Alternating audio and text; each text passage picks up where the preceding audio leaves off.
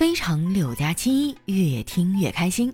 大家好，这里是由省心挑好房的幸福里 APP 赞助播出的《非常六加七》，我是你们的好朋友佳期。哎呀，最近到底怎么了？为什么内卷的这么严重啊？以前看直播呢，看别人刷火箭，现在看直播还得学英语。我们办公室啊，甚至掀起了一股子背单词的风气。我问他们背单词干啥呀？他们竟然跟我说背单词啊可以锻炼记忆力，没准儿对防治老年痴呆有帮助。我也跟着背了几天单词，然后我发现啊我的记忆力真的很神奇，辛辛苦苦背单词，第二天啊一点印象都没有，从来没有主动听过《孤勇者》，但每次啊都能跟着孤身走暗巷。不过呢这也不赖我，这首歌啊前段时间确实特别火，坐个公交车呀，旁边的小朋友都在唱这首歌。丸子他们啊，更是没事就哼哼两句。我发现啊，丸子真的是走在热点的最前线啊，啥火他唱啥。我曾经呢还组过一个局儿啊，就是买了点麦克风，把大家叫到家里来唱 KTV，完事儿呢再吃个饭。不瞒你们说啊，我特别爱请朋友来家里玩，倒不是因为我有多好客哈，邀请他们来家里玩的重点，也不是想和他们共度快乐时光，而是强迫我自己啊，产生整理房间的动力。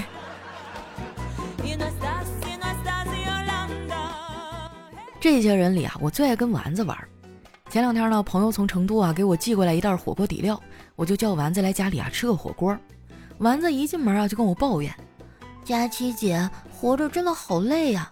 我身边的朋友都是为了钱才接近我的。”看着我一脸的不敢置信啊，丸子接着说：“他们每天对我说的最多的一句话就是什么时候还钱啊？”当时我就忍不住扑哧一声乐了。我说你赚的也不少啊，怎么还开始借钱了呢？丸子说：“我跟叨叨啊，最近在筹划着买房结婚，但是首付不太够，我就找亲戚朋友们借了点儿。哎呦，这是好消息啊！那我提前恭喜你了。怎么样，有心仪的房子了吗？”丸子撇撇嘴说：“还没怎么看呢。我发现气质这一块真的帮我省了很多时间。”今天我来你这儿的时候，一路走来，路边发传单的房产中介瞅都不带瞅我一眼的。我笑了笑啊，说：“这买房和租房可不一样啊，买房呢得更多的了解，谨慎考量才行。你可以下载一个幸福里 APP，里面能看到小区啊最真实、最全面的测评信息，还能看到业主反馈的真实的居住感受，那感觉啊就像是买房之前先卧底啊进了业主群一样。”这样买到舒心好房子的几率就大多了呀！丸子听我说完，立马就去下载了。然后呢，我就看着他在那对着手机傻笑。凑过去一看啊，原来他在看上面的业主点评。房子好不好啊？住过的人最有发言权。而且上面的点评呢，都特别的有意思。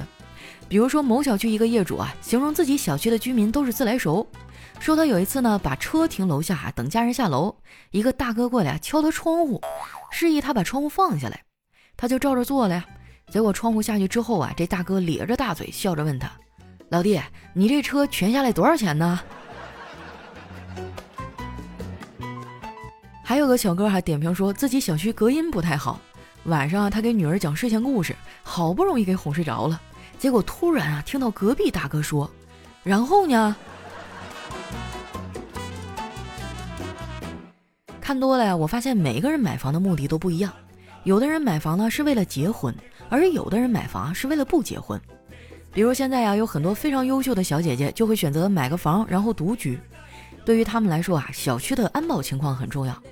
我在幸福里 APP 上呢，就看到有个小姐姐点评说自己小区的安保啊做的挺好。保安跟她说啊，门禁要升级成人脸识别技术。为此啊，她激动了半天。结果过了两天啊，她才明白。所谓的人脸识别技术啊，就是这保安坐在门口，看到面熟的就让进，看到面生的呀就登记。这个点评差点笑死我哈，真是神一样的人脸识别技术啊！丸子也看到一非常有意思的，这个业主小哥哥呢是个上班族，他邻居啊住着一家三口，那家的孩子呢很招人喜欢啊，不仅有礼貌，还很有思想。有一天啊，他下班回家进了电梯，正好看到邻居带着自己儿子回来。那孩子，礼貌的打了招呼，然后一脸不高兴的站在那儿。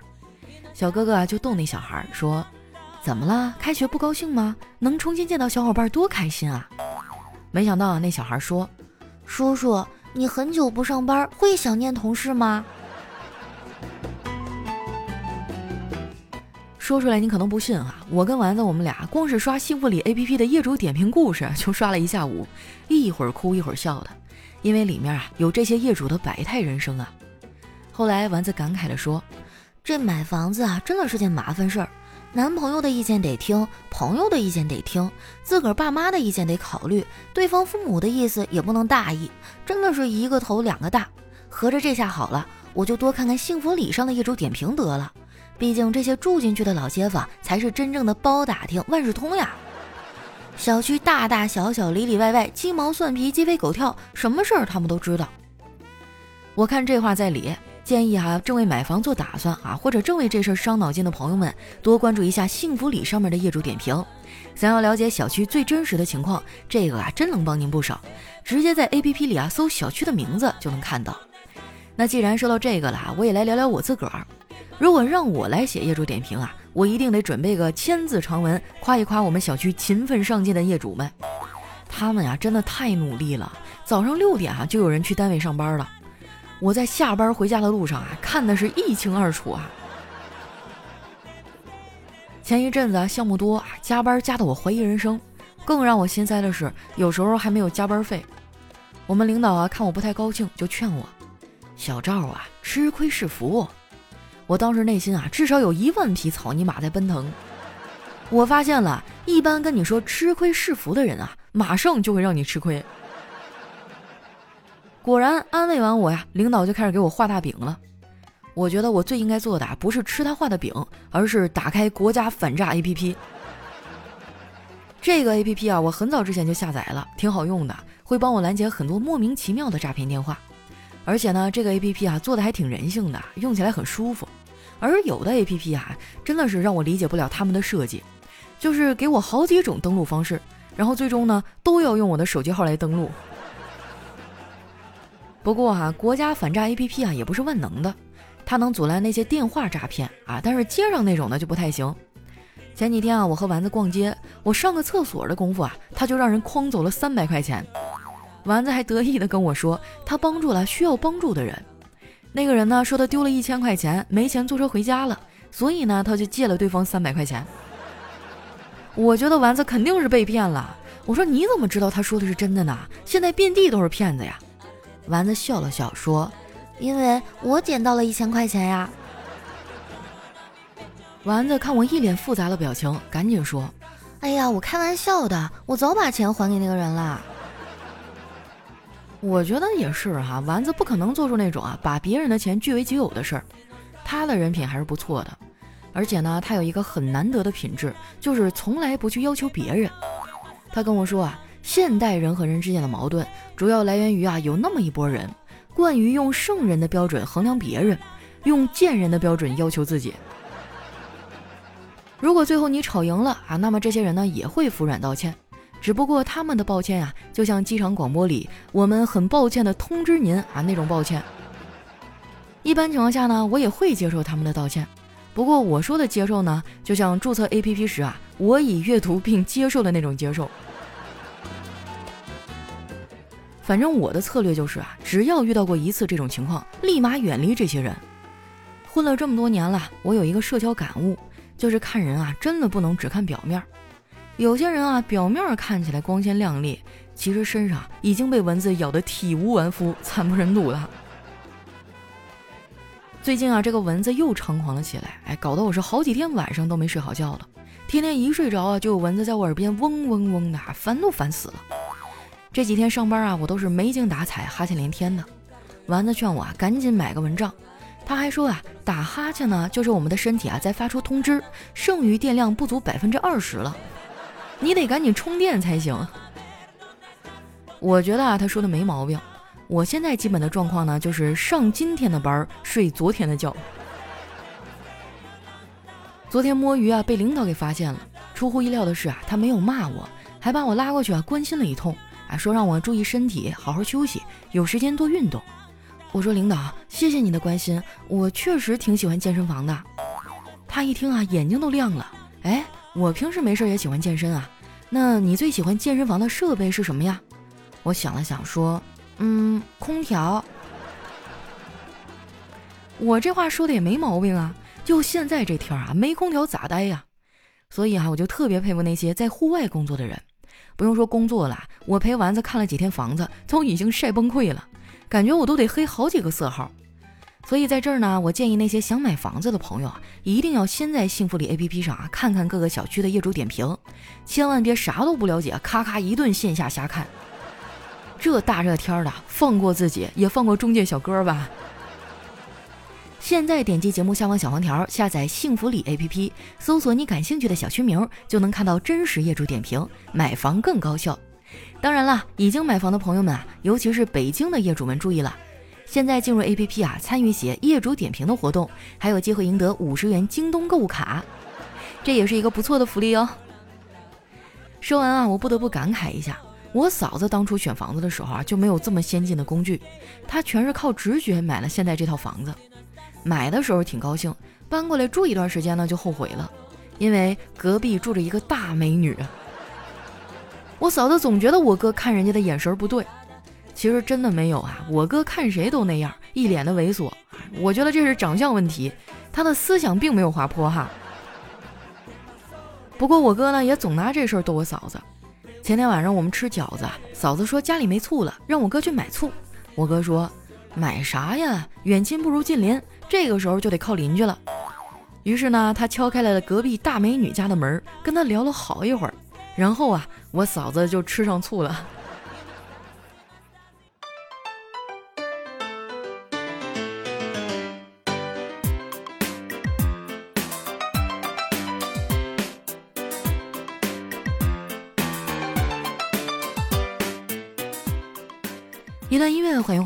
感谢幸福里 APP 对节目的大力赞助。下载幸福里 APP，看真实业主点评，买房更高效。那接下来又到我们回复留言的时间了。首先，这位听众呢叫人生如梦，他说总是不读我，再不读我，我我就给你找个男朋友。嚯，那你可得说话算话呀！下位呢叫走了七公里，他说喜欢的女生要结婚了。看到消息之后很失落，只想点一首《嘉宾》送给自己。曾经可能有过机会，但是没有把握住，剩下的只有意难平，所以就让他成为心底的那个人吧，永远的白月光。佳期能读我吗？读了我心里会好受一点儿，求安慰。哎呀，我想一想啊，有一首歌是这样子唱的啊：告别错的，才能和对的相逢呀。别难过哈，下一个更好。下一位呢叫只生活，他说想当初啊，二零一五年第一次去英国读书，开始听假期。二零二二年呢，我又来欧洲了，我还在听假期，永远都听不倦呀。是吗？听了我这么多年，你也不说意思意思啊？欧洲有什么特产呢？就是能带回来那种，老爷们儿也行。下一位呢叫听友三七八三九二五九三，他说佳期姐姐。我应该是从初中就下载喜马拉雅了吧？无意间听到你的节目，觉得很搞笑，可以在我失眠的时候治愈我，也可以在我难过的时候让我开心。今年高考完了，卷子真的不简单呢，希望姐姐祝我考个好成绩。嘿呦，今年的考生啊，我听说了，今年的卷子特别变态啊，但是考都考完了，剩下时间呢就好好的玩一玩，放松一下，是吧？静静的等候成绩发布吧。在这儿，我用我所有的好运气祝福你啊，考到你理想的学府，好不好？这一天呢，我身上任务老多了，又得给你们当送子观音，还得管你们学习成绩。下一位呢叫张翔零零七八，他说：“佳琪姐，你那个会离地一厘米的男朋友找到了吗？”别瞎说啊，咱们是一档绿色的节目，这让客户听了多不好。来下一位呢，叫听友二八九八零零五六九哈，他说啊，有一次呢考试得了七十四分，爸爸妈妈很生气，就问我怎么只考了七十四。我若有所思想了好一会儿，突然抬起头来，爸妈还以为我意识到自己的错误，就期待的竖起耳朵，然后呢就听见我斩钉截铁的说，因为老师扣了我二十六分。倒是也没有毛病哈，七十四加二十六等于一百嘛。下一位呢叫往后余生姑娘啊，她说有人认干女儿，有人认干儿子，也有人啊认干爹干妈的。我就想问一下，有没有人认干老婆的呀？哎呀，姑娘，你这是何必呢？你说你要是上人家吧，帮人媳妇做饭，我估计原配能同意。你要是想帮她花老公的钱呢，那估计得打起来。下一位小伙伴呢叫佳期，瘦到九十斤。他说：“我们家 WiFi 啊，老是被邻居连。于是呢，我就把 WiFi 的名啊改成了‘谁是这个世界上最可爱的人’。答案呢设置成了佳期。我心想啊，这一下没有人能连我家的 WiFi 了吧？结果现在整个小区都连上我家 WiFi 了。你要是这么说，我跟你说，我膨胀了啊！我要上你们家小区开粉丝见面会了。”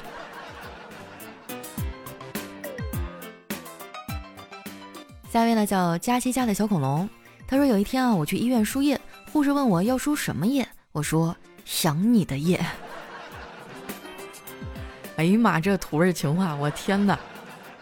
下一位呢叫彼岸灯火，他说老人啊临终前分遗产，对大儿子说：你媳妇儿快生小孩了，把存折留给你；对二儿子说：你马上就要结婚，我把房子留给你；最后呢对小儿子说。”最不放心你了，现在还没个女朋友，就把我最宝贵的遗产留给你吧。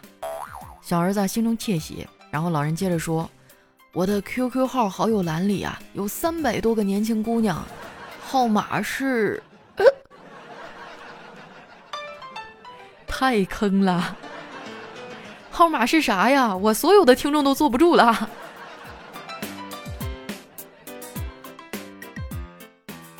下一位呢叫家家有本户口本，他说：“姐夫在吗？啊，在了，有事儿吗？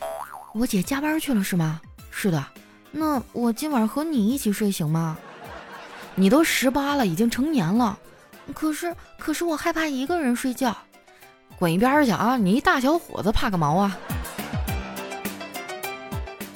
哎呀，这剧情的走向真是让我猝不及防啊！腰间盘差点没给我甩出来。”下一位呢叫佳期的陆墨，他说：“妈妈对爸爸说，明天啊去多买点菜回来。”儿子说：“明天是什么日子呀？多买点菜。”妈妈说：“明天你就要走了呀。”儿子挺开心的。哦，妈妈不用了吧？家里不还有菜吗？随便吃点就行了。妈妈说：“怎么能呢？你走了，我们能不好好庆祝一下吗？”哎呦，我就发现以前的一些影视作品啊，还有什么公益广告片啊，拍的都太假了。什么孩子没回家吃饭啊？妈妈落寞的背影啊！一桌子凉掉的丰盛的晚餐呐！你可拉倒吧！我不回家，我妈可开心了，马上招一群好姐妹出去溜达哈，出去跳广场舞去了。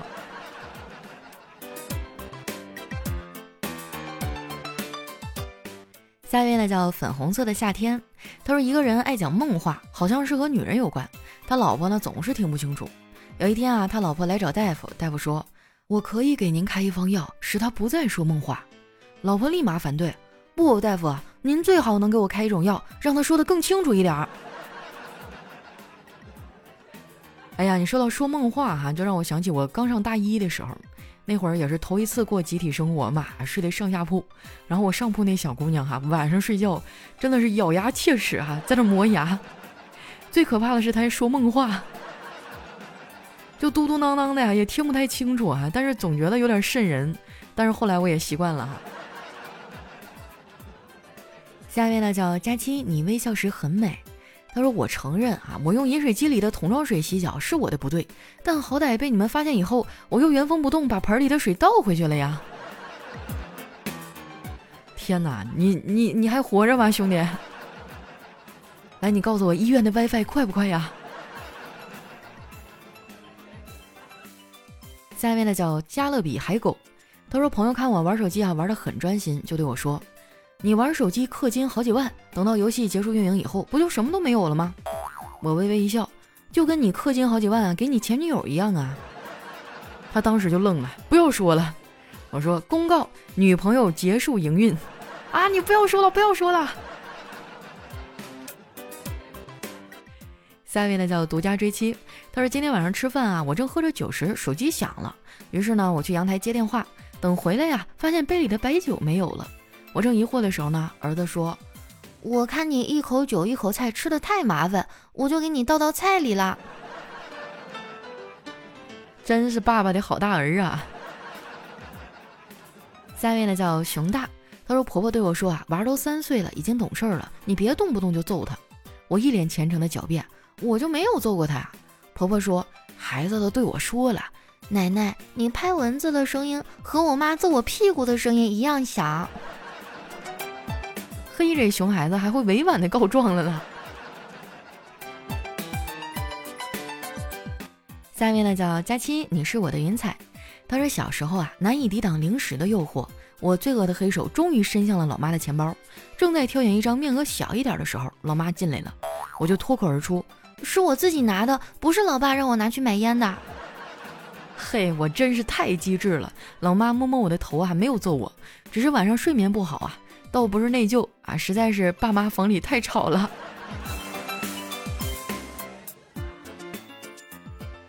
下位小伙伴呢叫瞅你漂亮，他说小强的朋友啊找他借钱，但是不知道小强愿意借多少。小强听了，伸出一只手没说话。朋友问五万，小强摇摇头，那是五千。小强还是摇头。朋友失望地说五百，那也太少了吧。小强啊不耐烦地把手晃了晃，说看清楚了啊，我这手里什么都没有。哎呀，我觉得朋友之间谈钱啊，真的太伤感情了。那凭什么就是大家同样的年纪，你没钱我就得有啊？不要抹不开面子啊！有的时候勇敢拒绝就能省掉后面很多很多的麻烦。下面的叫盼儿，他说前几年啊刚结婚不久，有一次呢和老婆一块去城里，刚开始呢说是随便逛逛，可是不到俩小时啊，他买的衣服我都已经快拎不动了。老婆看着我身边的战利品啊，脸上露出满足的微笑。忽然他一拍脑门，大叫道。坏了坏了，我们俩已经结婚了，是不是？我点点头。他接着说：“现在花的可是咱们俩共同的钱，我以为还是结婚之前呢，花的是你自己的钱。”这媳妇儿啊，真的是算的还挺明白哈。下一位呢叫月夜，他说一哥们儿问我：“哎，你跟女朋友开房为什么总是开标间啊？”我相当怀疑你的能力到底拿下了没有。我乐着说：“开标间呢是为了有两个床，一个床用来弄脏，一个床啊是用来睡安稳觉的。”这么机智的想法，岂是你等凡人能想到的？别问我为什么，问就是有钱任性。你可拉倒吧！我记得一般标间都比大床便宜。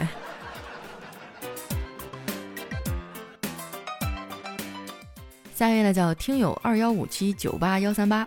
他说：“当我把一张中五百万的彩票递给彩票中心的工作人员的时候，大家立刻投来羡慕的目光。